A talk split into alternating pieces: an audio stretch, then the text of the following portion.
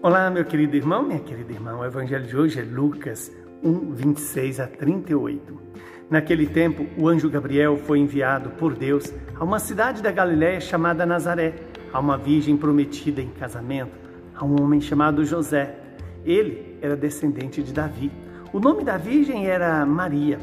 O anjo entrou onde ela estava e disse: Alegra-te, cheia de graça, o Senhor está contigo. Maria ficou perturbada com estas palavras e começou a pensar qual seria o significado da saudação. O anjo então lhe disse: Não tenhas medo, Maria, porque tu encontraste graça diante de Deus. Eis que conceberás e darás à luz um filho, a quem porás o nome de Jesus. Ele será grande, será chamado Filho do Altíssimo, e o Senhor Deus lhe dará o trono do seu pai Davi ele reinará para sempre sobre os descendentes de Jacó, e o seu reino não terá fim. Maria perguntou ao anjo: Como acontecerá isso se eu não conheço homem algum? O anjo respondeu: O Espírito virá sobre ti e o poder do Altíssimo te cobrirá com a sua sombra. Por isso, o menino que vai nascer será chamado Santo, Filho de Deus. Também Isabel, tua parenta, concebeu um filho na velhice este é o sexto mês daquela que era considerada estéril, porque para Deus nada é impossível. Então Maria disse: Eis aqui a serva do Senhor, faça-se em mim segundo a tua palavra. E o anjo retirou-se. Palavra da nossa salvação. Glória a vós, Senhor. Hoje a igreja faz memória de Nossa Senhora do Rosário aquela que intercedeu pelo povo na vitória de uma batalha que parecia tudo perdido. E eis que a igreja nos dá um evangelho de uma preciosidade, quando nos relata o anúncio do anjo a Maria. E qual é a postura de Maria? É a postura de quem ouve, se dispõe a obedecer. Quando Nossa Senhora se sente interpelada pelo anúncio do anjo, que é a oração que rezamos todos os dias quando rezamos o terço. Ave cheia de graça, o Senhor está convosco. Olha que bonito. Quando eu rezo Ave Maria, eu estou proclamando essa palavra de Deus.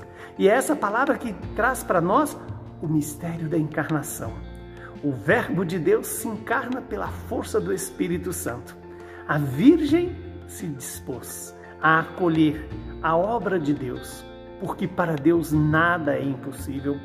Quando o anjo diz a Maria que ela conceberia um filho e que esse filho seria quem? Nada mais, nada menos do que o seu, o meu, o nosso Salvador, Jesus Cristo, o Santo, aquele que traz para nós a, o Espírito vivo, o Espírito que é, restaura em nós a imagem e semelhança de Deus. Quando nos apresenta também como aquele que será o Filho do Altíssimo, o Senhor que lhe dará o trono do, do seu pai Davi. Então nós temos na pessoa de Maria o cumprimento da maior promessa para a humanidade. Deus se fez homem para nós podermos ter acesso a esse Deus e termos também acesso de novo à unidade da Trindade, Pai, Filho e Espírito Santo.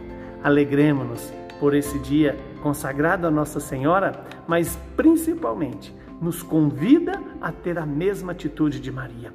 Faça em mim segundo a sua palavra, porque eu sou a serva do Senhor.